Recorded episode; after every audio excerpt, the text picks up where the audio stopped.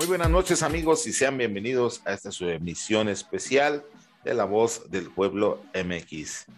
Como todas las noches, me agrada decirles hola y saludar, por supuesto, a mi compañero de transmisiones, Néstor Velázquez. ¿Cómo estás, Néstor? ¿Qué tal? Buenas tardes, buenas, buenas tardes, buenas noches, buenos días. Pues prácticamente buen momento del día en el que estén escuchando este video, estén viendo este audio. Sí, así es, así de confuso es el mundo del podcast hoy en día. Eh, algo que comenzó como 100% audio, ahora es video y luego me dicen, me dicen mis tías o me dice mi mamá, mira, ve este audio. Ah, bueno, está bien, no importa. Bienvenidos a La Voz del Pueblo. Muchas gracias a todas las personas que se hayan suscrito a este canal, que se hayan suscrito a Spotify, que se hayan suscrito en TikTok, en todas las redes sociales en las que tenemos presencia. En verdad que muchas gracias, gracias a ustedes, como lo hemos dicho aquí, mientras ustedes sigan dando likes y sigan suscribiendo, nosotros vamos a seguir platicando aquí con ustedes.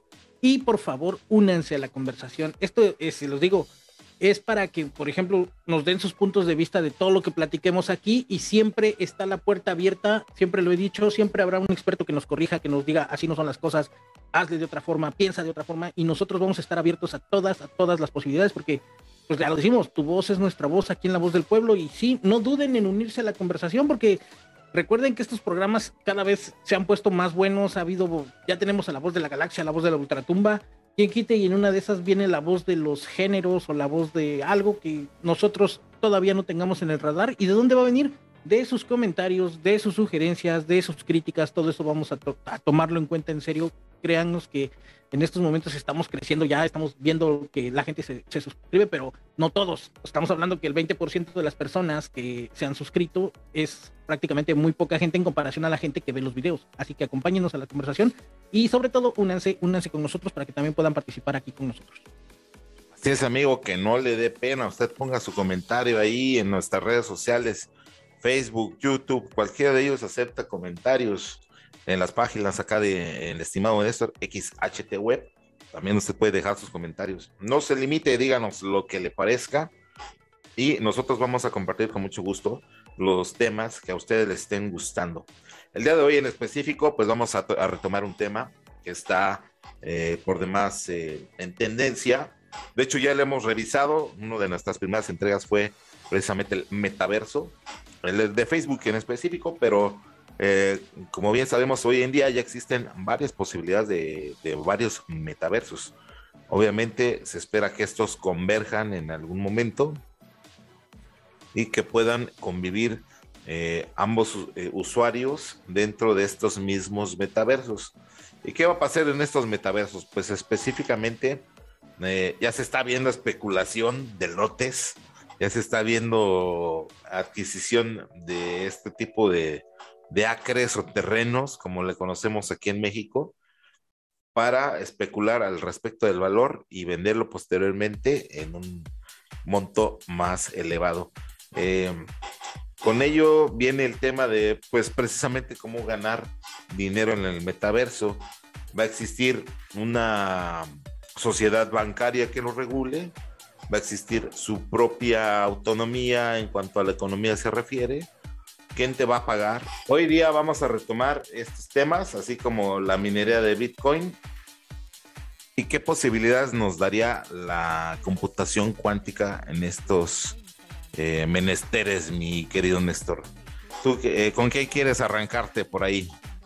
Pues yo creo que lo más importante ahorita en estos momentos es em, comenzar con la parte de, primero, la visión a futuro. Esta onda del metaverso que tiene, eh, está por explotar en 2024, una cosa enorme. Desde luego que va a haber regulaciones. El Banco Nacional de América, National American Bank, algo así, que es como el equivalente al Banco de México, que regula todos los flujos monetarios en Estados Unidos, ya desde luego que ya quiere meter la cuchara en esto, no va a dejar que se le escape como en algún momento se le escapó Bitcoin o Ethereum. E, esto es importantísimo porque ¿qué pasaba con Bitcoin previamente? Había un montón de locos barbones ahí que empezaron a generar esta, estos elementos intangibles de valor económico ya hemos hablado en La Voz del Pueblo que para que un billete, un lo que sea, tenga un valor, pues se respalda en el oro, por ejemplo. Eh, a diferencia de eso, el Bitcoin no tiene un respaldo que diga vale por esto, sino es más o menos como la confianza que los usuarios ponen en esta moneda y digamos, cuesta tanto, ah, pues sí, sí cuesta, ¿cuánto vas a comprar? ¿Cuánto vas a querer? No, pues quiero mil pesos de Bitcoin, ah, te dan un 0.0 tantos de Bitcoin. Cuando el Bitcoin, mucha gente empieza a meter dinero, el Bitcoin empieza a cobrar valor, la gente empieza a confiar en el Bitcoin y si usted metió mil pesos, no sé, en enero va a meter mil pesos en el Bitcoin y todos invierten, invierten, el Bitcoin sube de precio para por ahí de abril usted ya tiene mil doscientos pesos. Entonces, ese tipo de cosas es importante que lo, que lo contemplemos. Ahora, el metaverso como tal está empezando a ofrecer estos activos, que no es otra cosa más que los elementos que van a permitir obtener dinero. Eh, yo creo que la parte de, que hablemos que son terrenos, que son espacios, no, no tiene como mucho sentido, ¿no?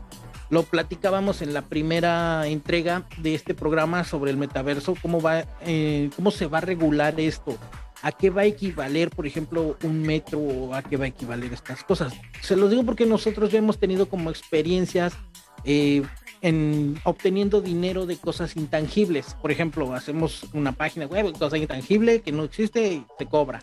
Eh, a mí me ha tocado, por ejemplo, este, que me gane un arma en Call of Duty y no faltan que, oye, véndeme el arma, que no sé qué, te doy 10 dólares por el arma, no sé qué. Ah, ok el hecho de que entremos a estos metaversos ahora, pues estamos nosotros obteniendo un dinero que no está siendo desde cierto punto de vista, eh, pues sí, o sea, no está, no está regulado, no tiene una forma de tasarle un impuesto como un ingreso. Entonces, ¿qué va a pasar? Cuando de repente nosotros tengamos este, ahí nuestros ingresos de esta onda porque estamos vendiendo cosas en el metaverso, ¿a quién le vamos a, qué, cómo lo vamos a declarar ante este el SAT, ¿no? O sea, el SAT va a decir, a ver, a ver, ¿cuánto tienes ahí? ¿De dónde salió ese dinerito? Porque no te creo que sea así. Eh, ¿Cómo le explicamos al SAT ese tipo de cosas si nuestro supremo líder le tiene miedo a los Nintendos? Entonces, es importante que sepamos que el metaverso pues, tiene una oportunidad de 800 mil millones de dólares para en esta primera etapa al 2024 que explote, por ejemplo, nuestros avatares, que nosotros mismos creemos nuevas cosas y que a lo mejor le guste otro fulano, podamos nosotros crear un, elemento no tangible, los famosos NFTs, que garanticen que ese elemento que nosotros creemos sea único y se lo podamos vender a otra persona. Esto es algo abstracto y cuesta un poco de trabajo. Por ejemplo, les voy a poner un ejemplo. Tomen un screenshot a esta imagen. Ustedes toman un screenshot a esta imagen y esta imagen en estos momentos ustedes la pueden registrar como un elemento no tangible. Y en ese momento ustedes tienen que invertir aproximadamente dos mil pesos en una cosa que se llama eh, gas, em, gas fee, tarifa de gas, que no es otra cosa más que la inversión de que suban la imagen que ustedes tomaron a mí cargándome aquí a mi sagrado líder y la puedan vender esta quiere decir que en ese momento la imagen va a obtener un sello que va a certificar que es única. Y cuando la gente la empiece a ver, podemos hacer que entre en un valor específico en moneda Ethereum, en moneda virtual Ethereum. Cuesta, un Ethereum cuesta algo así como 60 mil pesos hoy en día, entonces tomen en cuenta eso por si tomaron la foto y la pueden vender después. Y ustedes pueden poner que cueste 60 mil pesos o la pueden poner en subasta. ¿Por qué?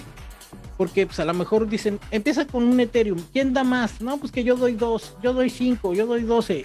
Hoy en día ha habido noticias así de que un fulano dibujó algo y alguna persona por ahí pagó no sé cuántos millones de dólares por esa imagen específicamente y algunas son imágenes memes de dominio público. Ahora, ese mercado como tal hoy en día no tiene una regulación, no tiene una cosa ahí como para que estemos viendo qué impuestos vamos a pagar por obtener esos ingresos. Entonces, el metaverso tiene todo ese potencial y ya lo están viendo el Banco de América este, y varias instituciones de, monetarias a nivel de Estados Unidos para tenerlo regulado. Es un peligro que, por ejemplo, ese tipo de cosas se vaya a prestar actividades ilegales en ganancias de, de dinero y para lavado de dinero como en todo lo que sabemos, ¿no? Entonces, si viene fuerte esto del metaverso, sí va a generar como mucha industria y mucho mercado a lo largo de, a lo largo de su desarrollo. Estamos hablando que aproximadamente vienen unos cinco años muy fuertes. Ahorita el 2024 empieza, pero los próximos cinco años, o sea, de aquí al 2000, estamos que 2022, estamos por iniciar 2022, de aquí al 2027 puede haber ya eh, mucha oportunidad de negocio en, en las tiendas en línea, en los mercados este, que ustedes quieran pedir alguna comida, la industria que se va a transformar a lo largo de todo esto, pues va a ser enorme. Imagínense que puedan, este, con todos estos mercados que ustedes logren vender algo, pues ya se compran un auto y llega el auto solo. Eso es un pequeño detalle que tenemos que tomar en cuenta. Digo, ya hay, hay algo de experiencia que hemos logrado y que hemos visto. Miren, aquí estamos ya viendo el hover.ai. Sí, exactamente es el, el metaverso que ya un poquito más avanzado. Ya, de hecho, ya tiene venta de estos lotes que te había comentado al principio. Hay gente desarrollando, ya están haciendo como la en la convocatoria hacia los que son programadores como tú, por ejemplo, amigo, para que puedan empezar a invertir tiempo en el desarrollo de, de ítems o ítems dentro de este metaverso. Hay muchas cosas que, que, ya puedes ver aquí disponibles, el tipo de moneda que van a utilizar. Ya hay mecánicas como para irte por ahí vagando y encontrar tesoros, eventos en vivo, cómo se usa, bueno, los, lo, lo, que pensamos, ¿no? Y ya está aquí tangible. Cómo usar el OVR Live argumentando la realidad del blog, ahí todas las opiniones de, los desarrolladores y los, los jefes de, de, este tipo de situaciones. Mira, ahí lo vemos ya. Una pantalla. Los tokens que ya están circulando por ahí, que es el dinero, amigos. El token llámese una moneda en específico, que va a poder ser eh, el Bitcoin o la moneda que se les ocurra a estas personas, o la que nos regule el Bank of America en dado caso de que pues metan la cuchara ahí, no hay problema, sabemos que va a caer, porque se quedan afuera por no tener normativas que le pudieran dar este servicio de enajenar bienes o de eh, grabar impuestos a partir de un servicio virtual. Pues no sé cómo lo van a hacer, creo que también la legislación de todos los países que tendrá que interactuar. Y pues aquí está, ya es un tangible, ya es realidad. Ustedes ya pueden hacer este tipo de compras. Pueden comprar ya monedas, pueden comprar ya este, aquí un pedazo virtual de un, una zona para vivir y crear sus propios edificios o vacacionar con su avatar. Y aquí ya está la posibilidad de construir hasta edificios virtuales. Eh, y ven, o sea, es una, una realidad. Quieren llegar a 1.6 trillones, o no sé si es la que ya tengan al día de hoy dentro del metaverso. Vamos a verlo y ahorita les platicamos a los amigos que están solo en audio de qué va este video o si saben inglés, pues ya ustedes interpretarán al respecto. What if real and virtual could seamlessly merge in just a single tap? Dive into the sweet future with OVR, the decentralized augmented reality platform powered by Ethereum blockchain. How does it work? OVR is a digital layer covering the entire globe. The layer is composed of 1.6 trillion unique hexagons called OVR lands, each represented by a singular NFT. Start by owning one. That's where all the fun begins. Within the OVR ecosystem, you can easily earn by selling or renting OVR lands, staking OVR tokens, or building and publishing AR experiences. As an OVR landowner, you will also be able to contextualize custom experiences related to specific geographic locations. Everything is possible, from static 3D content to games, avatars, events, and any experience you dare to dream. All this in real time and from the smartphone in your pocket. The best part? OVR is unstoppable. Once implemented in the blockchain, no one will have the power to change the software rules, the OVR land contents, or the crypto token economy. The control is yours. So give it a go. Let's make something extraordinary happen. Join OVR today. Ahí está, Néstor. ¿Cómo ves esto que mencionan estos videos? Everything is possible. Definitivamente sí. Em, digo, eh, soy muy escéptico en estas cosas, sobre todo como jugador de los Sims. No me sorprende. O sea, los Sims ya pasaba esto. O sea, que querías, por ejemplo, en los Sims que tu muñequito tuviera un auto, tenías que comprar un paquete de expansión y metías dinero. Querías este que tu muñequito tuviera seguridad o cosas así para que te, tenías que meter dinero de verdad. Es más, en Pokémon Go todavía pasa, tienes unas monedas que vas ganando cada que tu Pokémon gana algo, ganas una moneda, pero si quisieras todavía más, inviertes dinero todavía del real, haces un pago a Niantic, Niantic recibe el pago y te da más moneditas de Pokémon Go. O sea, todo ese universo que ahorita lo vemos, ¿cómo es posible que nos vamos? Ya, ya, ya sucede. O sea, en todos los videojuegos que tienen este, esta modalidad de pay to win, ya existen esas cosas. Tienes un muñeco, juegas, hasta en el juego más, este, ¿cómo se llama este juego donde Animal Crossing?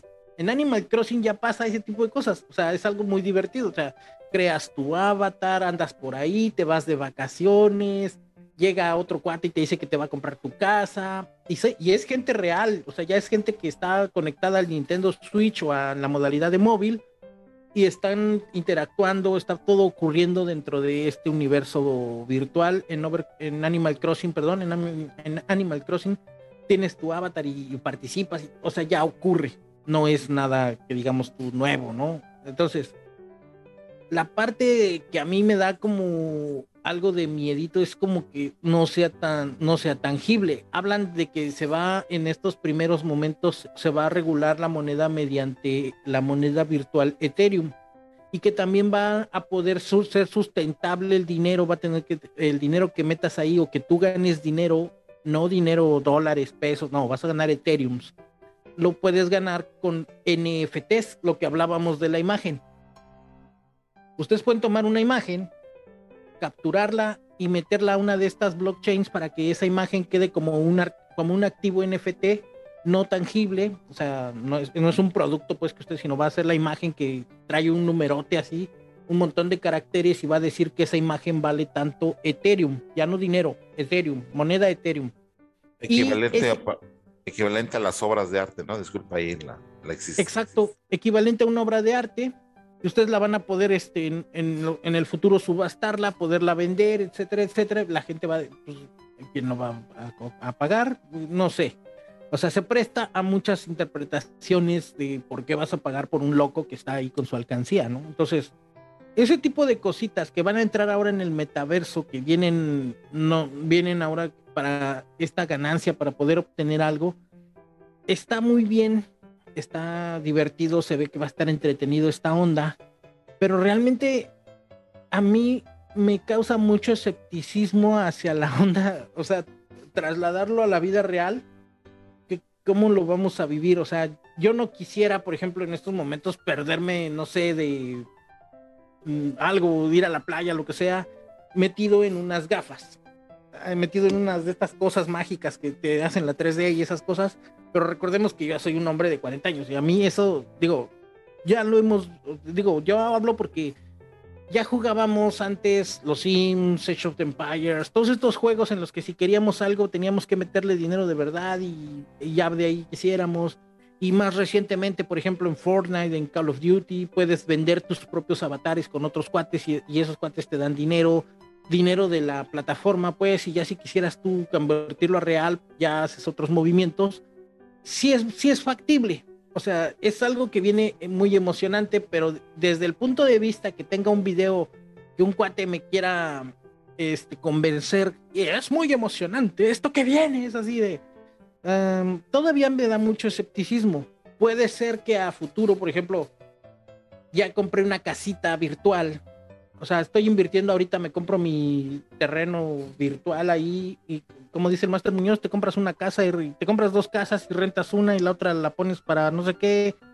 Imagínense poder hacer ese tipo de movimientos en el metaverso para que tú tienes ahorita casas y entras ahí al metaverso y dices, ah, no tengo dónde vivir y que no sé qué. Ah, bueno, aquí ya está, este, eh, raíces, la voz del pueblo y podrás rentar una casa. O sea, podrás rentar tu casa y nos vas a pagar con Ethereum.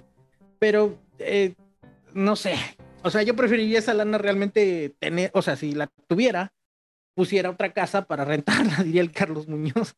Hey, Hostal, la voz del pueblo, pásele. Primero, primero lo vio en YouTube y en Facebook. Aquí estamos. Barato, barato, como que la carne de gato, dice. Sí, sí, sí tiene como muchos, o sea, a nivel de entretenimiento, a nivel de, de verlo así, sí tiene como mucho sentido que ocurra esta cosa. Pero digo, vamos, yo soy este escéptico porque simplemente para llegar a este momento que estamos grabando a La Voz del Pueblo pasé 12 horas programando, ¿no? Entonces ya no quiero tener una interacción otra vez con algo que es virtual, que no estoy, que no estoy viendo y así. El consejo aquí sería, si ustedes quieren meterle lana real a esta cosa, métanle lana que desde cierto punto de vista no vayan a necesitar en, en una o dos semanas después. Porque ahorita es algo que incluso a nosotros que tenemos cierto expertise con dinero virtual, eh, jugando en Animal Crossing, jugando en Call of Duty, todas esas cosas en las que metemos dinero, compramos ítems y luego los vendemos o los mejoramos y los vendemos y ese tipo de cosas, nos causa cierta, este, sí, como temor, como escepticismo de en serio voy a ganar tanto con, no creo, o sea, no. Y se lo digo de una vez, usted, si usted quiere meterse a esta onda y quiere entrarle al negocio, primero entienda bien qué es el metaverso, o sea, porque va a ser complicado y si ahorita lo estamos viendo desde el punto de vista primero que nos están manejando estos cuates de Over, como si fuera entretenimiento, le vamos a generar mucho escepticismo. Vamos, mi escepticismo viene de la parte del entretenimiento. ¿Cómo, ¿Cómo podría yo, por ejemplo, decir, ah, sí voy a meter dinero en este metaverso?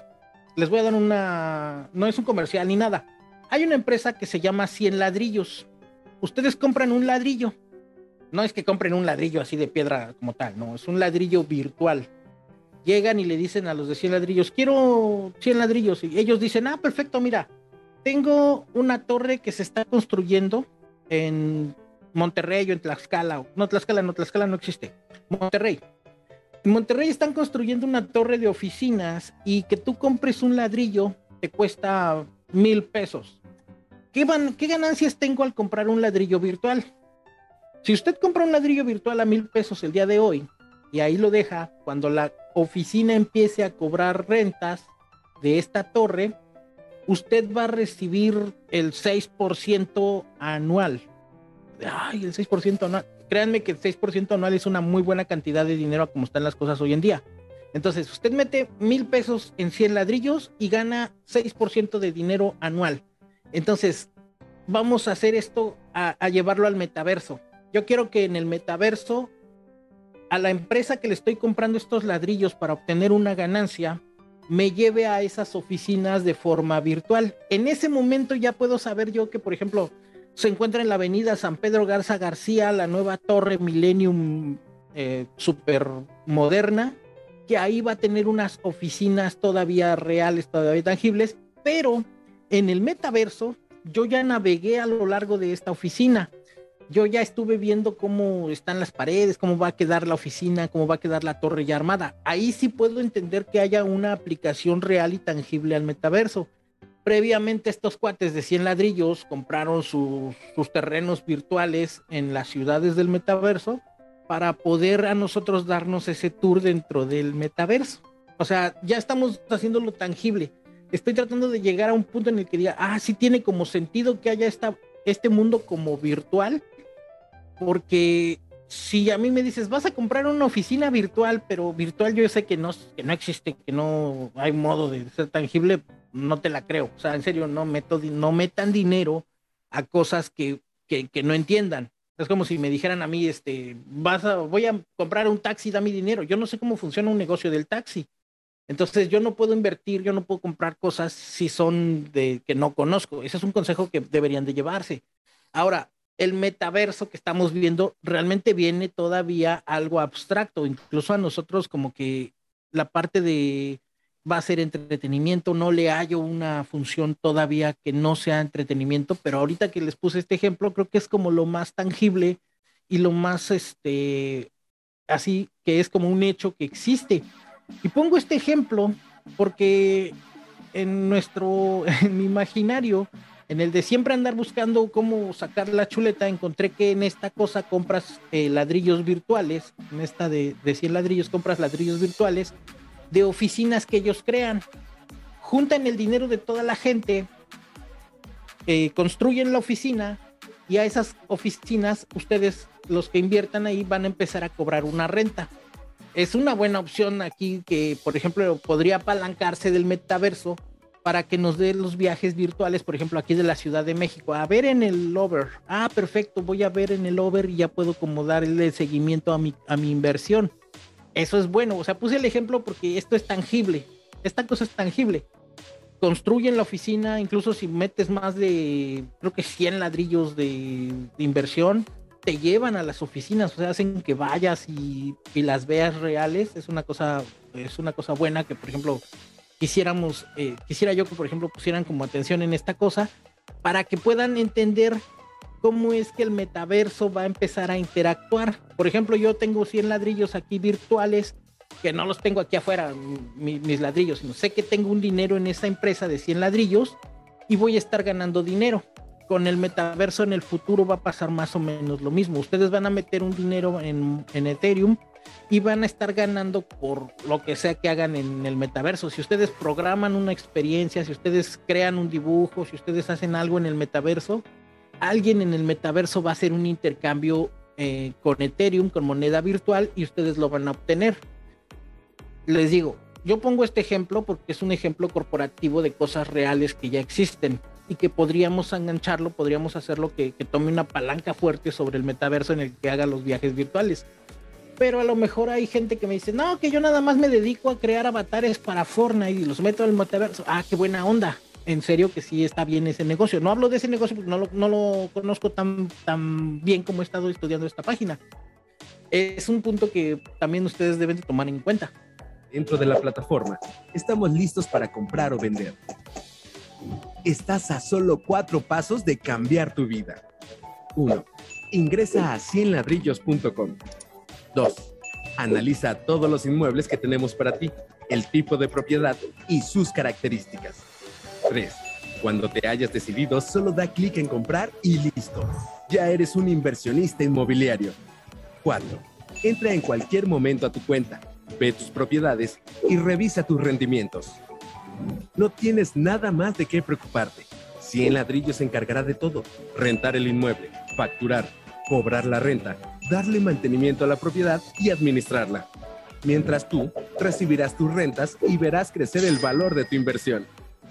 ¿Necesitas liquidez? No te preocupes, nuestro sistema está disponible las 24 horas del día, los 365 días del año, para que puedas vender uno o todos tus ladrillos en el momento que quieras y al precio que tú decidas. Ya no hay excusas, toma el control de tu futuro financiero e invierte hoy mismo en bienes que te generen rentas y plusvalía. Con 100 ladrillos, vive de tus rentas. Ahí está, el dinero es dinero, el dinero es dinero. Dinero es lo que queremos que entre. Para los Anunnakis. Digo, obviamente, una de las certezas que, que, le da tranquilidad a un humano, en, el caso mexicano, pues es eh, tener un fondo de retiro, un plan de, de retiro para cuando ya estés un poco mayor, si es que no tienes un servicio o prestación social como es el Afore.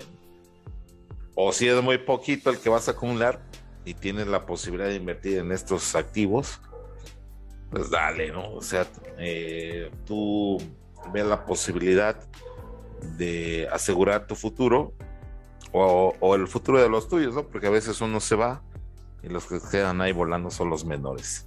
Pero sí está buena la recomendación, Néstor. Sí, porque la idea es bajar estas eh, tecnologías del metaverso que queremos como invitarlos a que formen parte de esta onda y nos depositen 5 mil dólares en los próximos meses para que nosotros podamos apoyarles e inviten a cinco amigos porque pues siempre es entre amigos. Verán que con dos sencillas Verán que con dos sencillas aplicaciones y sus amigos nosotros en el metaverso les vamos a poder invitar. Ya en serio, ya en serio. O sea, la idea es ¿cómo vamos a entender nosotros los negocios en el metaverso, en algo que es virtual y en algo que no es tangible? Ah, bueno, la primera idea que me vino a la mente de cómo poder meter dinero de ahorita. Vamos, no tenemos un Ethereum, no tenemos un Bitcoin, no tenemos algo como para comprobar que lo tenemos, tenemos todavía pesitos. Entonces, ¿cuál es lo que sigue? Ah, pues, ¿en dónde meto mi dinero? Bueno, en un negocio. Yo no entiendo en otros negocios, los taxis y eso. Estoy entendiendo esta onda de 100 ladrillos. Llevo meses este, entendiendo cómo funciona. Y sí, sí tiene como sentido. Y ahora que veo el metaverso, recordemos que en algún momento explicamos la teoría de conjuntos. Un círculo acá, otro círculo acá. Yo entiendo de cosas de metaverso, entiendo de negocios virtuales, entiendo de este tipo de cosas estos cuates me explican de los negocios, me explican de los ladrillos virtuales y justo en medio están mis intereses. Mi dinero real con mi dinero de a futuro, mis cosas, o sea, todo lo que yo pienso que me va a servir ahí está justo ahí. Entonces, eso es algo muy importante, por eso puse este ejemplo porque está basado en algo tangible. Si yo les dijera este algo que ahorita tomen esta foto, miles de personas van a tomar esta foto así en la que estoy aquí y eh, no tiene ningún sentido. O sea, a menos que uno sea el primero que registre el NFT, ese va a ser el único que va a tener la ganancia. Nada más. Y todo ese tipo de cosas viene a, colación porque va a ser dinero que, que, no es dinero, o sea, son monedas virtuales, monedas, este, monedas intangibles. ¿Y de qué otra forma les puedo yo decir que se acerquen a este metaverso? ¿De qué otra forma? Ah, bueno, miren, existe esta opción que construye oficinas, tiendas, mercados, etcétera, etcétera, les cobra dinero, les vende algo intangible, pero ustedes pueden reclamar su dinero y pueden obtener una ganancia. En el metaverso Entiendo que es esto, esto es en el mundo real, ¿no? Esta construcción. Estas construcciones son reales. Entonces, ya cuando empiezan a ganar dinero por rentas, lo que sea, pues te, te, van pagando. Bueno, eso es lo que dicen que te van a ir pagando. En el metaverso va a ser más o menos lo mismo van a construir cosas que no van a tener como tangible. El ejemplo es de, te venden un ladrillo, pero no es un ladrillo real, así de, no, no, no, un ladrillo virtual. Entonces en el metaverso ustedes van a comprar el terreno, la nivelación, los materiales para construir cosas y van a poder hacer que otra gente venga y utilice esta oficina, por ejemplo, del metaverso y van a tener a un montón de gentes en sus casas con sus audífonos y sus lentes estos virtuales trabajando en sus oficinas o, trabajando o viviendo o durmiendo ahí en sus eh, construcciones virtuales y al mismo tiempo ustedes van a estar ganando dinero eh, en este concepto. La idea es que, por ejemplo, muchas veces cuando hablamos de códigos de programación es tan este, abstracto todo el asunto que nos cuesta trabajo aterrizarlo. ¿Y cómo va a ser? ¿Y a qué se parece? ¿Y, ¿Y dónde lo veo? Vamos, es como cuando tratas de vender unos zapatos o algo usado en Facebook. Dices, perfectamente das la especificación. Por ejemplo, vendo audífonos marca Xiaomi color negro Bluetooth y te llega un cuarto. ¿No lo tienes en Apple? ¿No lo tienes en verde? Aquí está la imagen. Hace poco hice el experimento de querer vender unos tenis. Vendo tenis número 28, único color, única. ¿No los tienen 27? ¿No tiene de otra marca? es, algo increíble. Entonces, la idea es que antes de que se metan a esto, primero entiendan las cosas. Y ponemos, hemos puesto ejemplos de juegos, hemos puesto ejemplos de entretenimiento, pero yo les, les quiero poner un ejemplo ya, ya tangible, cómo aterrizar ese dinero, cómo aterrizar esos recursos virtuales para que, pues sí, o sea, todos queremos un refresquito, una, una cerveza extra y si a lo mejor el salario, las posibilidades de afores y esas cosas no dan para más, sí tenemos estas opciones para hacernos de unos pesitos extra. Y es muy noble la situación que, que, todos queramos una lana adicional. No tiene nada de malo. Pues no. Y aquí les va otro, eh, otra captura única. Mire, tómela. Aquí empedando en la voz del pueblo, como no, con mucho gusto. Momento histórico. pues digo, te vuelves como el estilo de inversionista como el de Shark Tank, ¿no? Al final del día. Metes una lanita, ahí te va a redituar, obviamente en, esto de la renta, pues siempre fue muy redituable hasta el momento de que todo eh, te dio a, a home office, pero lo que sí no puede ser home office, pues es la venta de, de servicios en específico comida o tiendas de ropa, etcétera, eso no se puede volver home office nunca. Entonces, obviamente, toda la vida se va a necesitar eh, por lo menos tener un local de este, de este tipo, ya que incluso los que te venden en línea ahorita como Amazon y todas esas tiendas, pues casi siempre tienen un porcentaje de, de cambios de prendas porque no hay una homologación de las prendas americanas a las prendas mexicanas los cuerpos son muy diferentes, las medidas de los pies de mujeres y hombres son también muy diferentes y por la raza, no tan solo. Aquí tenemos un promedio de estatura de 1,65 a 1,70 en varones. Yo creo que un poco menos en, en, las mujeres. Y en Estados Unidos, pues 20 centímetros arriba mínimo, Ya ni se hable de Holanda Países Bajos, todos esos que tienen las personas más altas del mundo. Pero estamos como estamos como en medio porque por ejemplo dices, hay una playera XG, pues sí, XG para una persona, por ejemplo, yo soy un metro setenta, pues la normal es XG. Vamos a cuidado con el perro, por ejemplo, XG. Y es, esta es de cuidado con el perro, no me queda ni muy así holgada, ni muy apretada, nada, perfecto. Pero cuando compras una gringa en Old Navy XG, vato, parezco papalote, así te, me queda hasta acá, así, no puede ser. Entonces, ese tipo de negocios no pueden existir en el metaverso. Pues, ¿Cómo te vas a medir algo? Vas a pensar XG. Y, y, cosa, por ejemplo, cuando pides algo de ropa en estas tiendas de Shane, por ejemplo, en las tiendas de un día se me ocurrió comprar una, una playa en Shane XG. Era de este tamaño, así. ¿Qué onda? O sea, los chinos están... Ah, mamado, ¿no? no, así dije, bueno, se expande. No, la rompí. O sea, ¿por qué? Porque la fisionomía de la persona oriental es más delgada, más bajita, más este, diferente, o sea, y no va a dar. Y nosotros estamos, nosotros eh, aquí en México, estamos en medio. O sea, para nosotros es normal que la XG sea esta, la XG, y estamos hablando que yo peso 120 kilos, una cosa ridícula, mido unos 70, y por ejemplo, la XG me queda más o menos, pero la XG gringa me parezco, parece sábana. Y la XG china, yo creo que me la pongo como guante así como para hacer una marioneta porque viene pequeña. Entonces, eh, esos negocios sí tienen que existir de forma real. O sea, ir a, irte a medir un zapato, irte a medir la ropa, ir a probártela. O sea, ese tipo de cosas sí tiene que existir.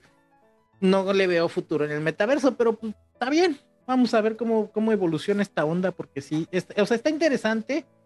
Les repito, la primera impresión que nos da es que es enfocado al entretenimiento, videojuegos, etcétera, etcétera. Pero hay que buscarle como, sobre todo ahorita que dicen que ya hay oportunidad de negocio en esta cosa. Entonces, si hay oportunidad de negocio, pues vamos a entender primero los negocios, porque no les vaya a pasar, ay, sí, tengo mis ahorritos ahí, 10 mil, 15 mil pesos y los meto al metaverso y luego no sé cómo recuperarlos. O si los metí y luego resulta que la cosa en la que invertí vale menos de lo que yo, de lo que yo invertí, pues de 15 mil pesos que metí ahora quiero recuperar 10, Ah, o sea, primero entiendan el negocio, entiendan cómo funcionan estos elementos virtuales y luego cómo aterrizarlos, cómo descender esos recursos para que puedan ustedes obtener una ganancia. Eso es muy importante en todo lo que siempre se, tiene que hablar de negocios virtuales, porque, ah, pues no, o sea, si yo les dijera, por eso se generan estas cosas de vender humo si yo les doy un servicio en el que les estoy explicando, a la final de cuentas, pues se van a quedar, bueno, ¿qué me vendiste? Ah, pues te vendí la, el conocimiento, te vendí las ideas. Ah, en serio. te quedas así. Pues, esa es la idea. Es el mensaje es primero entiendan el negocio, primero entiendan el metaverso. No estoy diciendo que se hagan expertos, sino entiendan más o menos cómo funciona, busquen algo tangible con respecto a lo que entiendan y entonces ahora sí seamos partícipes de esto qué bueno que va a estar regulado por el Banco de Estados Unidos, o sea, sí, porque eso nos habla de que no va a haber cosas, este, de que por acá están vendiendo marihuana, órganos humanos, este, cualquier cosa, y lo metan acá al metaverso y ahora sí sale dinerito limpio para lavado de dinero. Entonces, si va a estar regulado, eso es bueno. Quiere decir que las oportunidades de negocio, pues además de que son muchas, son oportunidades legales. Sí, yo creo que igual y como mencionas va a converger en que todos los países que aporten algún tipo de situación hacia el metaverso, pues van a aplicar todas las regulaciones que ellos tienen, ¿no? Por ejemplo, Se habla mucho de la prostitución legal en, países de Europa. En Ámsterdam, ¿no? Me parece en específico, es legal. A lo mejor el metaverso de Ámsterdam, en la sección europea, pues sea eh, redituable, ¿no? Esas personas ya hasta tienen eh, seguro social, plan dental, todas las prestaciones mucho mejores que mm, a lo mejor una asistente ejecutiva en otro país del mundo y, que se puedan combinar, sería lo interesante. Realmente se abre un mundo de posibilidades junto con este sistema que ya venimos conociendo al día de hoy. Por ejemplo, eh, muchas naciones eh, recientemente eh, adoptaron en individual la, la, minería del Bitcoin y también China ya la prohibió y están saliendo muchas, muchos mineros del Bitcoin de ese país.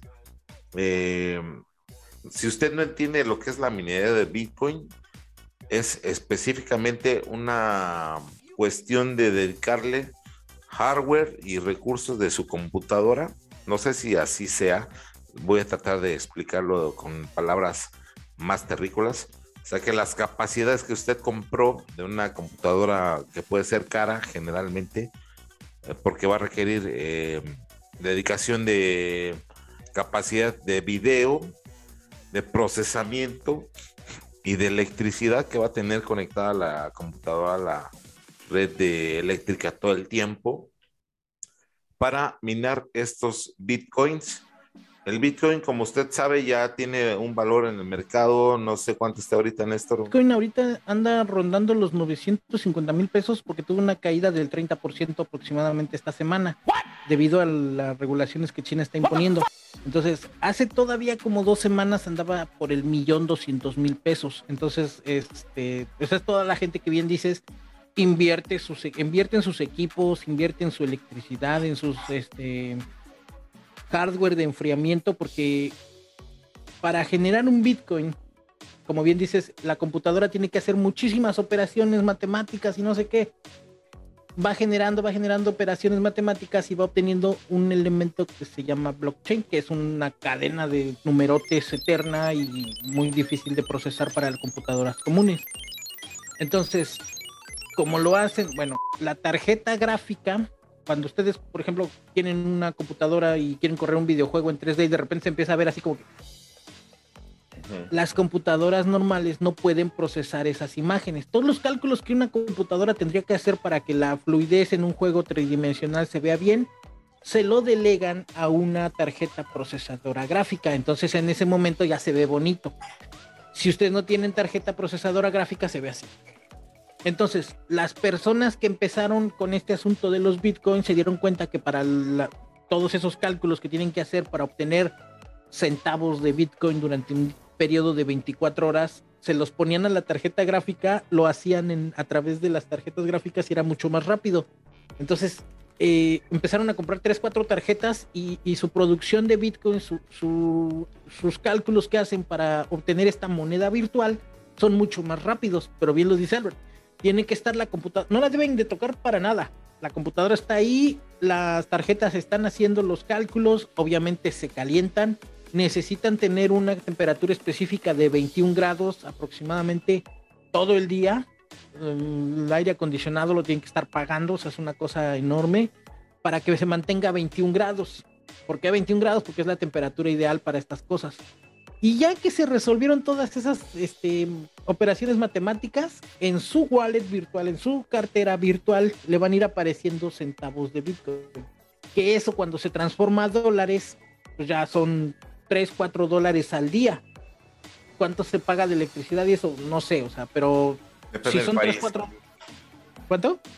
Depende del país, ¿no? Los, el precio por kilowatt. Ah, el precio por kilowatt. Entonces, ahí es complicado la parte de la inversión porque, por ejemplo, aquí estamos hablando que eh, si yo tengo el aire acondicionado, nomás lo prendo una o dos horas y me llega de 1800 pesos. Ahora imagínense si tuviera las 24 horas eh, del día el aire acondicionado encendido, sería una cosa ridícula. Entonces, habría que ver cómo manejar esa parte para que sea realmente rentable. Y estamos hablando que una tarjeta gráfica, ni siquiera la computadora, una tarjeta gráfica que pueda hacer estos cálculos anda alrededor de 40 mil, 50 mil pesos.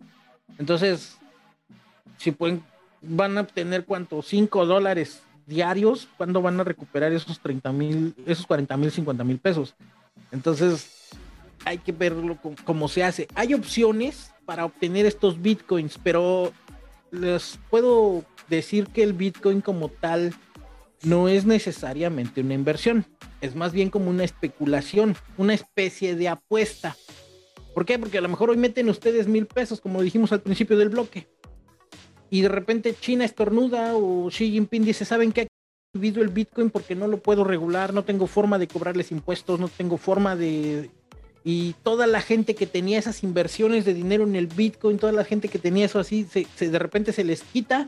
Obviamente la confianza sobre el Bitcoin, que es como prácticamente se desarrolla el Bitcoin, pues de repente dicen, ay, no tengo con qué voy a seguir sacando dólares de esto. ¡Pum! Vale, caída del Bitcoin. Entonces, el Bitcoin es una cosa muy volátil. De repente, a mí me pasó, por ejemplo, hace dos años. Yo empecé con Bitcoin y dije, ay, a ver, voy a meter 300 pesos. Ay, ya cayó, ya mis 300 pesos ya valen 280 pesos. Ya no quiero nada. A ver, otra bueno, ahí lo voy a dejar. Lo dejé como, no sé, como seis meses. No le puse atención. Y de repente dije, ay, mi contraseña de Bitso. Qué bueno, es una aplicación que se llama Bitso.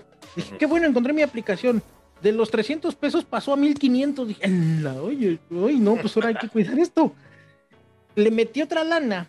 Dije, no, pues ahora de 300 gané tanto, no, pues más. Llegué de así con pesitos, no, no crean que soy inversionista, ¿no? Es prácticamente una apuesta. Entre 2017 y 2018 más o menos metí cerca de 750 pesos y a principios de año cuando vi el Bitcoin subió casi un millón de pesos y de los 300, 400 pesos que yo empecé metiendo poco a poco, sorpresa, eran casi 5 mil pesos. O sea, es una cosa que de repente dices, ah, bueno, sí, que no sé qué. Y cuando corté dije, nada, me voy a comprar una tablita de surf para practicar y estoy estar jugando aquí con ese dinero que gané del Bitcoin y después le vuelvo a meter. Cuando entro en serio al Bitcoin, meto mil pesos.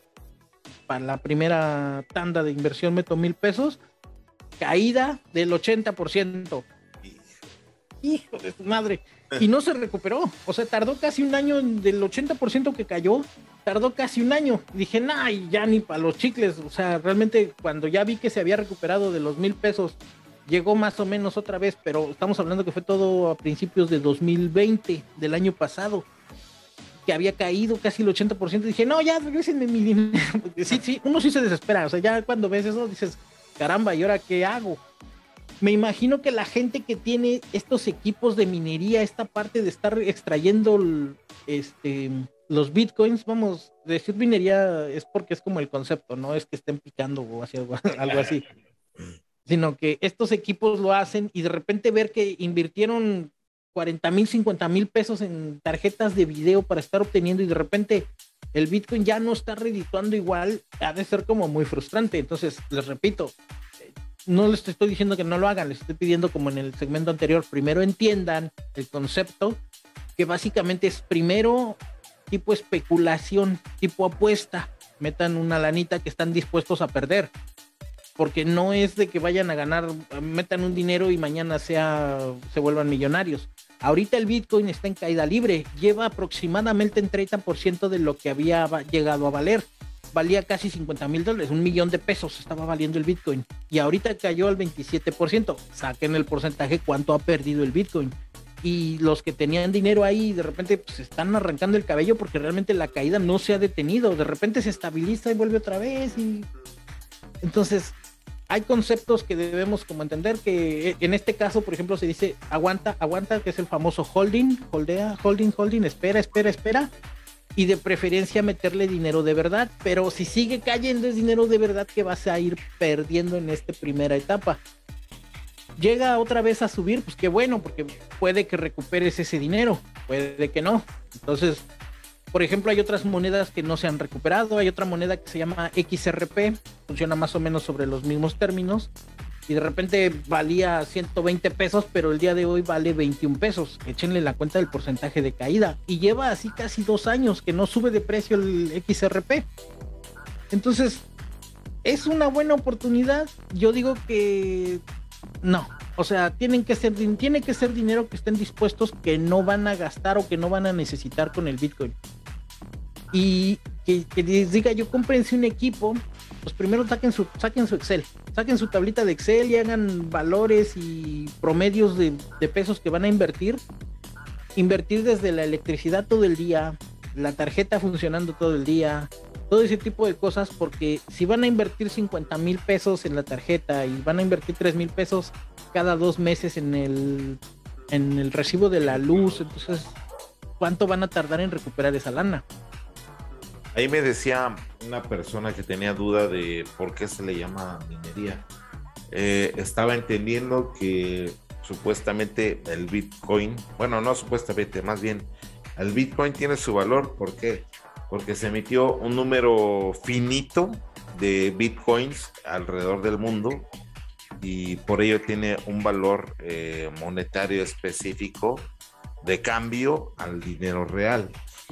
Eh, pero hay muchas personas que invirtieron en miles de, de pesos o de dólares en comprar bitcoins pero que por una u otra razón o se murieron o perdieron la contraseña para recuperar el acceso a sus bitcoins, a sus inversiones, o que de alguna manera eh, no saben cuánto tienen hoy en día o lo dejaron por ahí olvidado. Y ese tipo de, de data o de información financiera en el Bitcoin eh, es lo que minan estas personas que están dentro del negocio de la minería de datos de Bitcoin. No sé qué tan cierto sea. Yo entendía que sí, la minería se determinaba a esos cálculos matemáticos que tú dices, que ya estadísticamente se sabe quién no tiene acceso, quién murió, que ya no, ya no cobró sus divisas de Bitcoin y por eso se le invierte ese dinero a la minería de datos. No sé si está bien esa observación o, o tú qué opinas al respecto de hecho sí es como los ejemplos que siempre hemos que siempre hemos como puesto o sea eh, respecto a lo que conocemos. Por ejemplo se sabe que la reserva de oro para meterle una excavadora pues equivale a no sé mil dólares. Eh, son números pequeños habrá los expertos ¿cómo van a no no no son números pequeños para más o menos nosotros este hacer las cuentas. Son mil dólares mil pesos mexicanos de oro que tenemos de reserva. Eh, están ahí bajo la tierra pero hay que sacarlos, procesarlos, etcétera, etcétera, pero son mil pesos. Si alguien llega y saca, pum, ya sacó el equivalente a 10 pesos, entonces quedan 990 pesos de, de ahí.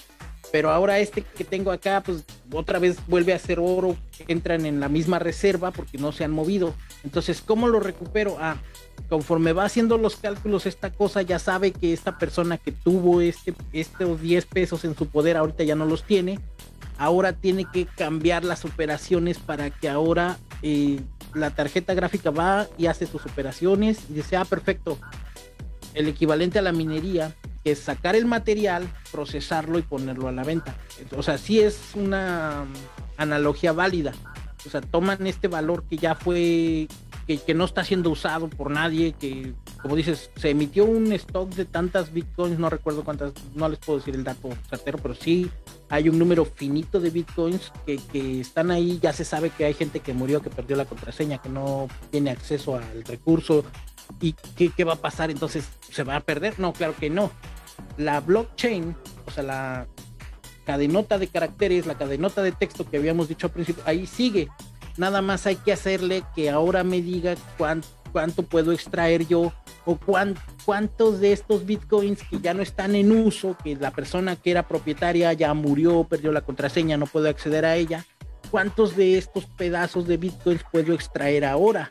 O sea, a lo mejor resuelvo un 7 más 7, 14. Ah, perfecto, te ganaste 0.00005 bitcoins porque resolviste esta suma ah, perfecto, y a ver otra vez, y así vamos extrayendo y así es como va funcionando. La analogía con el proceso de minería mm, antiguo, pues, de la minería de ir y picar la piedra y extraer el material, procesarlo y venderlo, es exactamente el concepto, es la idea, es la misma, por eso se dice mining, de minar. Exactamente, y pues ahí está amigos. Ahora lo están haciendo eh, con sites completos, digo, esto Creo que lamentablemente no es para usuarios mortales como nosotros que tenemos una computadora de 20 mil pesos con características de Pentium de 8 núcleos y 16 en RAM.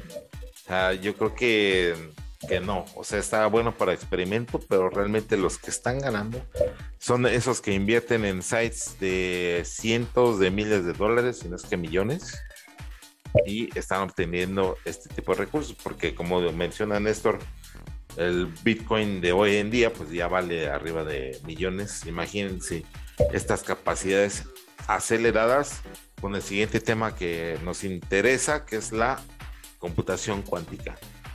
Eh, una computadora cuántica no se tiene precedentes de cómo puede hacer este tipo de cálculos, pero yo creo que el, trabajo de mínimo tres meses de una computadora convencional se limitaría a, una hora si quieres una computadora cuántica, ¿no, Néstor? Sí, eh, digamos, por ejemplo, para que entendamos eh, esta parte de la computación cuántica y, cómo cambian las cosas. Hoy en día se hacen los procesos en, en lineal, viene y, por ejemplo, te pongo una multiplicación de 20 por 7. Ah, ok, este, 20 por 7 y luego dices, este, ah, pues son 7 por 0, 0, 7 por 2, 14, son 140. Y así se hacen los cálculos y así viene la computadora y los viene viendo. El siguiente paso es el procesamiento paralelo. ¿Cómo funciona el procesamiento paralelo? Bueno, el procesamiento paralelo separa de un lado multiplica las decenas y de otro, de, otro lado multiplica las unidades. Ah, perfecto, 7 por 2, 14, y luego 7 por 10, pum, 140. Exactamente lo hace en para, o sea, es eh, el, procesamiento paralelo es lo que estamos viviendo hoy en día. Los booleanos, ¿no? Ajá, las computadoras son más rápidas, tienen, etcétera, etcétera.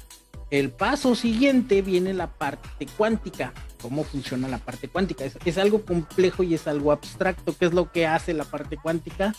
Deshace en forma prácticamente a, nivel atómico, a nivel subatómico, toda esta onda y hace que los procesos de cálculos y los procesos de apagados y encendidos que vienen en la computadora sean mucho más rápido a través de los semiconductores que tenemos.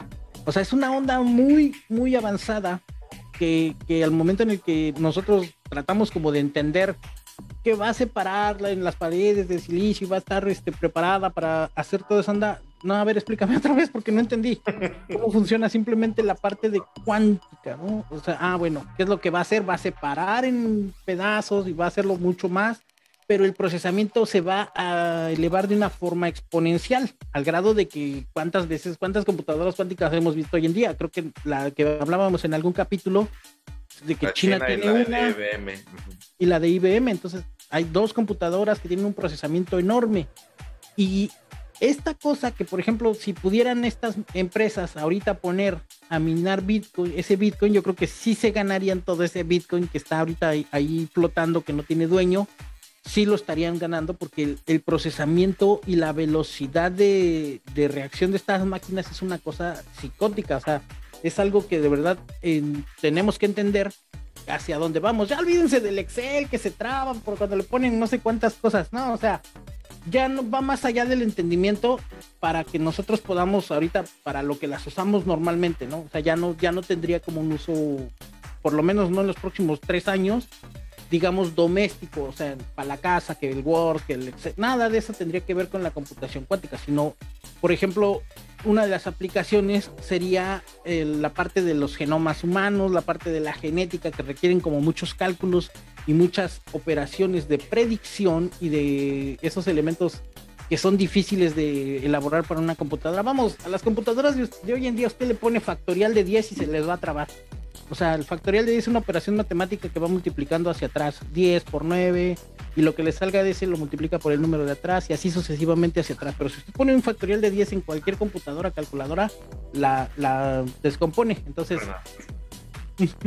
ese es un punto importante. La computadora cuántica va a poder resolver ese tipo de cosas de, de una forma muy rápida porque los materiales incluso que ya utiliza ya no son semiconductores este, como hoy en día que todavía son silicio y así. No, esto ya olvídese de que le va a poder sacar cobre y oro a su computadora. No, ya, ya están utilizando este, a nivel subatómico y a nivel partículas los elementos para poder hacer cálculos.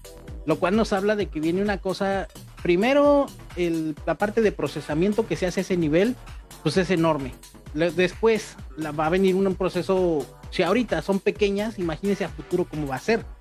Un ejemplo de, los, de, cómo va la miniaturización, por ejemplo, las computadoras, eh, déjame ver, acá tengo una. Esta computadora que os voy a enseñar es delgada, tiene un disco de estado sólido, es delgadita.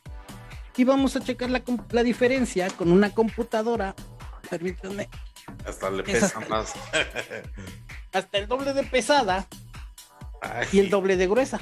Esta tiene un, un disco duro tradicional todavía de revoluciones. Entonces, para que entendamos la diferencia, esta computadora enciende en prácticamente 10 segundos. Es una cosa enferma. Y la otra, puedo ir por un café, pedir una dona, decirle que mi café sea, que mi café sea deslactosado y regreso y aún está poniendo la pantalla de ponga su contraseña. Imagínense con la computadora cuántica que, no sé, a mí se me ocurre que en unos 20 años las laptops ya no sean como las concebimos hoy en día, a lo mejor son unas carpetas de el equivalente a una hoja de papel. Las abrimos y ahí podemos hacer ya nuestro, nuestro trabajo en estas laptops modernas, porque todo el proceso ya se hace a nivel partícula, a nivel subatómico, y ya no necesita que el teclado, te, mi teclado gamer sería obsoleto ya en el futuro. Miren, qué bonito está. Realmente decían, por ejemplo, la capacidad de almacenamiento de hoy en día es porque usan materiales que son sensibles al modelo de escritura que se tiene ahora para almacenamiento de datos. Y por eso ya ahorita en las eh, memorias USB de antes de que eran de 200, 512 eh, megabytes, ahora ya le caben 2 teras, porque es la, partición que se le hace o el diseño de, la inserción de estos datos eh, tuvo un límite y que dijeron, cuando este límite se acabe, ¿qué vamos a hacer? Entonces empezaron a desarrollar la, metodología cuántica. ¿Qué es la metodología cuántica? Pues almacenar en átomos.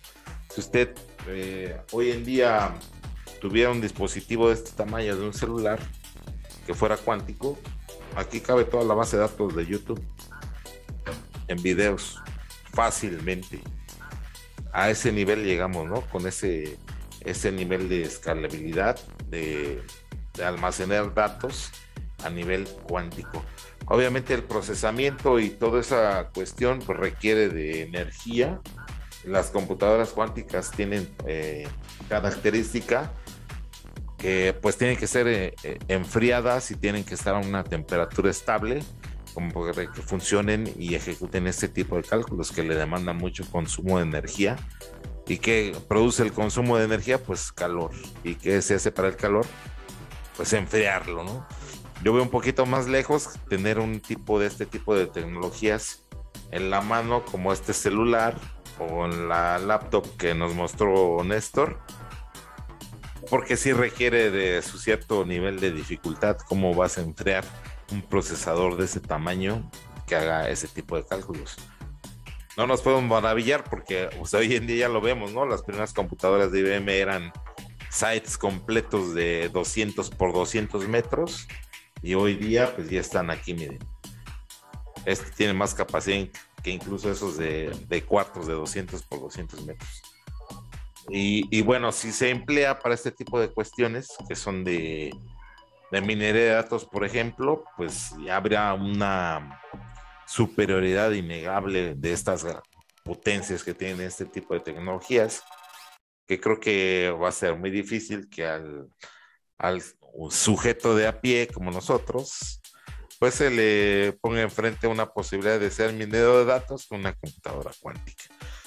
Simplemente lo analizamos y vemos que tiene un punto de, de inflexión que solamente se va a determinar para unos cuantos privilegiados.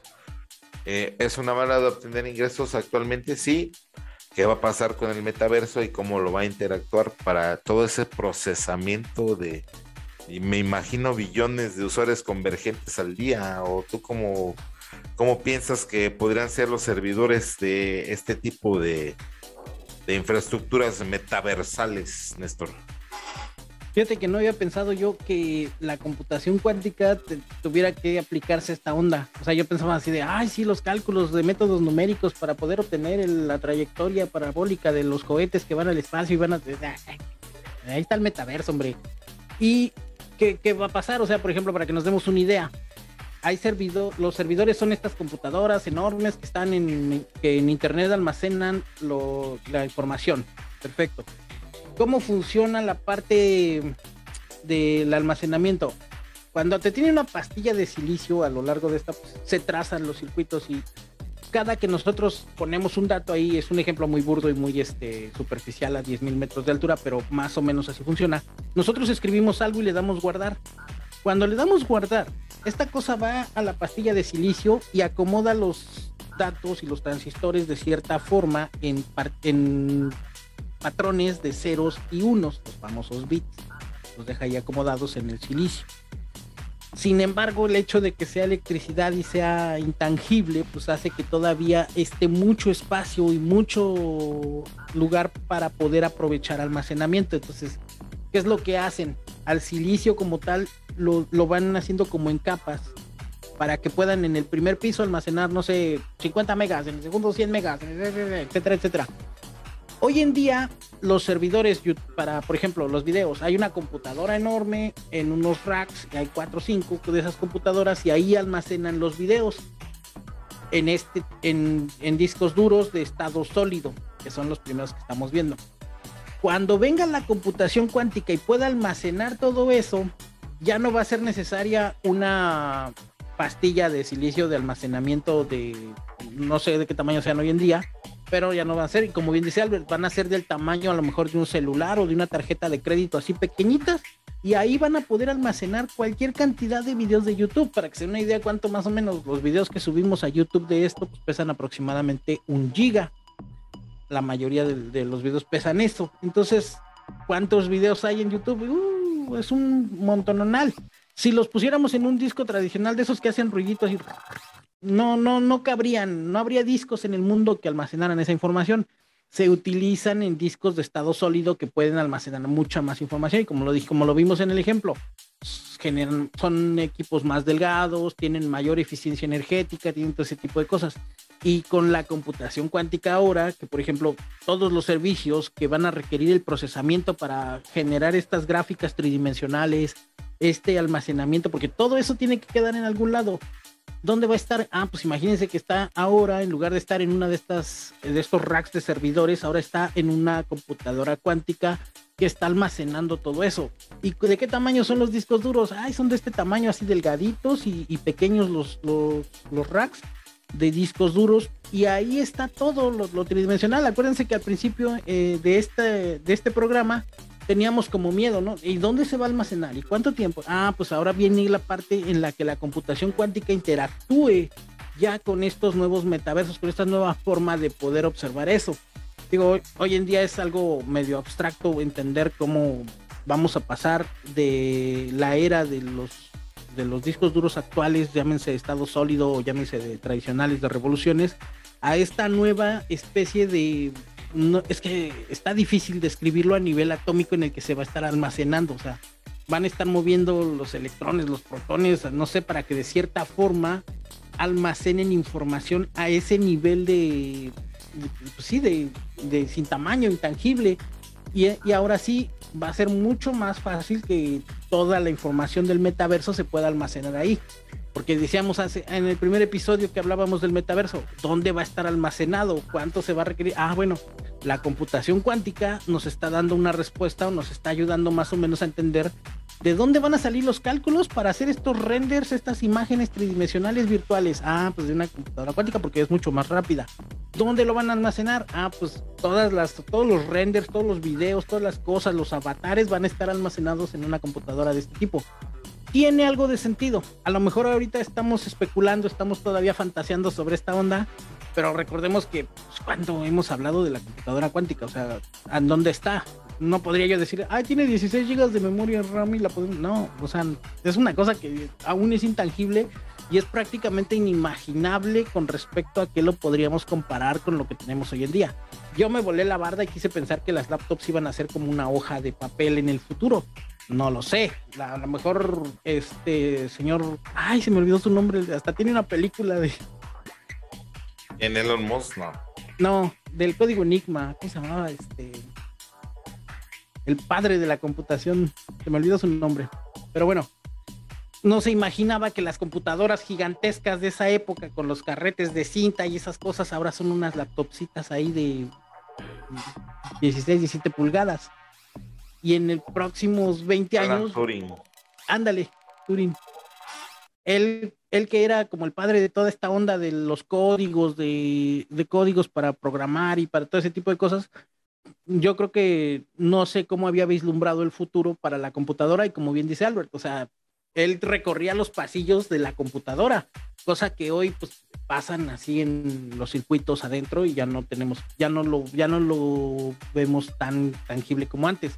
Entonces antes, por ejemplo, él decía, ay, voy a guardar la información y córrele para allá y llévate tu tarjetita perforada y llévate la cinta para tu respaldo y resulta que todo eso eran dos megas de información, ¿no? Y traían así sus cajotas. Y dos megas hoy, ni una foto de Facebook, ni la foto que subimos ahí del meme de Facebook pesa dos megas. O sea, eh, así ha avanzado la cosa. Entonces, para dentro de 15, 20 años que estemos hablando ya de cómo avanzó la computadora cuántica, pues, eh, eh, o sea, las cosas vienen como muy emocionantes. Esperemos que sea algo bueno, o sea, bueno, que no se que no se estanque como los celulares, porque por ejemplo, los celulares, usted observa un celular y ya todos son así de cuadrito, todos tienen más o menos lo mismo, ya no hay como mucha innovación atrás quedaron los años de celular de tapita, ¿no? Digo, sí hay celulares de tapita hoy en día, pero solo Luisito Comunica puede pagarse tres o cuatro. no podría. Nosotros próximamente, como no, si usted nos apoya, amigo. Tenemos ahí los celulares cuánticos, ¿por qué no? Celulares cuánticos. Imagínate esa locura, ¿no? Tener en tu mano esta capacidad. Si esta capacidad no la entendemos y no la aprovechamos, ahora imagínate un celular cuántico ya que se viene lo de Starlink, ¿no? Del celular Tesla. Ah, sí. Que piensa sacar casi casi del mercado a todos ellos con este tipo de innovaciones tecnológicas. Pues ahí está el tema, amigos, muy revolucionario, muy a lo mejor incomprensible para muchos. Nosotros tratamos de darle en palabras más terrícolas lo que se viene, lo que va a pasar lo que está en boga de esto de la minería de datos, la computación cuántica y los metaversos. Y sépase usted que esto, eh, como le decimos, va a pasar y uno se tiene que adaptar en específico a estas nuevas tendencias de consumo, porque al final de cuentas pues es para efectuar este tipo de economía en la cual vive toda la humanidad, que es una economía global y pues nosotros tenemos que adaptarnos a ella pese a todas las ideologías que llegamos a tener.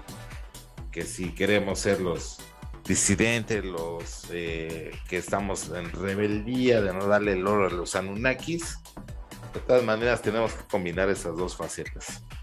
Y pues ahí está amigos, cerrando con la conclusión, pues es un universo de posibilidades usted eh, apéguese a la que quiera, entienda de estos temas.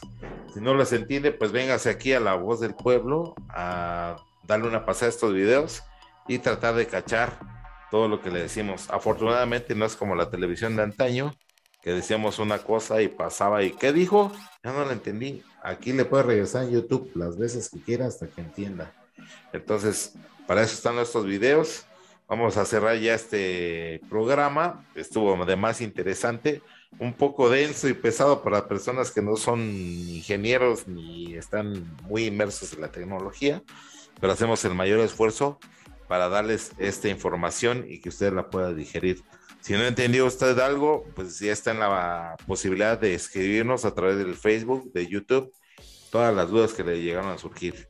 Yo cierro con esta parte y nada más espero aquí a Néstor que se despide y cierre el, bloque de esta participación. Muchas gracias, Néstor. Claro que sí. Eh, conclusión de esta semana, conclusión para que se la lleven de tarea. Primero, estudienlo. Si quieren meterse esto, estudienlo bien. O sea, aprendan más o menos cómo funciona, etcétera, etcétera. Tengan un entendimiento de las cosas virtuales y entiendan cómo sacarle provecho, no le tengan miedo a la tecnología y, ay, ahí viene Uber, mejor tomen, nah, agarren su, súbanse a estas olas, En serio, las oportunidades de negocio, las oportunidades de crecimiento que hay en estos hoy en día son, son enormes. Y yo en algún momento les puse como el ejemplo chistoso ahí de con dos aplicaciones y cinco amigos y que no sé qué, porque también al mismo tiempo de que hay oportunidades de negocio, hay oportunidades de fraude. También pónganse listos ahí. Es importante que aprendan a identificar ese tipo de cosas. Súbanse a la ola, en serio que no nos cae mal, como le dijimos a, mediados aquí en el bloque, no nos cae mal unos pesitos extra. O sea, quien quiere llegar a la quincena, no, ya no alcancé, no, nada. O sea, compre su Bitcoin, apuéstele al Bitcoin, este, compre sus 100 ladrillos, véndalos en el metaverso, venda metaversos, no sé, todo ese tipo de cosas que apoyen es importante y las oportunidades de negocio están ahí. Hay que saberlas aprovechar y hay que entenderlas. Y sobre todo, pues no deje de seguir a la voz del pueblo porque bien nos esforzamos eh, realmente para buscar esta información, digerirla, poderla procesar y traerla a palabras que realmente todos podamos como platicarlo y ah, fíjate que en la borrachera este, escuchamos que el metaverso, ah, sí, que no sé qué, y hablemos de todos los temas. Y queremos también invitarlos a que se suscriban aquí a La Voz del Pueblo en TikTok, en Facebook, en Twitter, en todas las redes sociales. También no olviden seguir a XHT Web en todas las redes sociales. Y nos vemos, nos vemos, nos escuchamos. Estamos en todas partes la próxima semana. Nos vemos. Muchas gracias por su sintonía, amigos, y que pasen una excelente noche. Esto fue La Voz del Pueblo MX. Muchas gracias y hasta luego.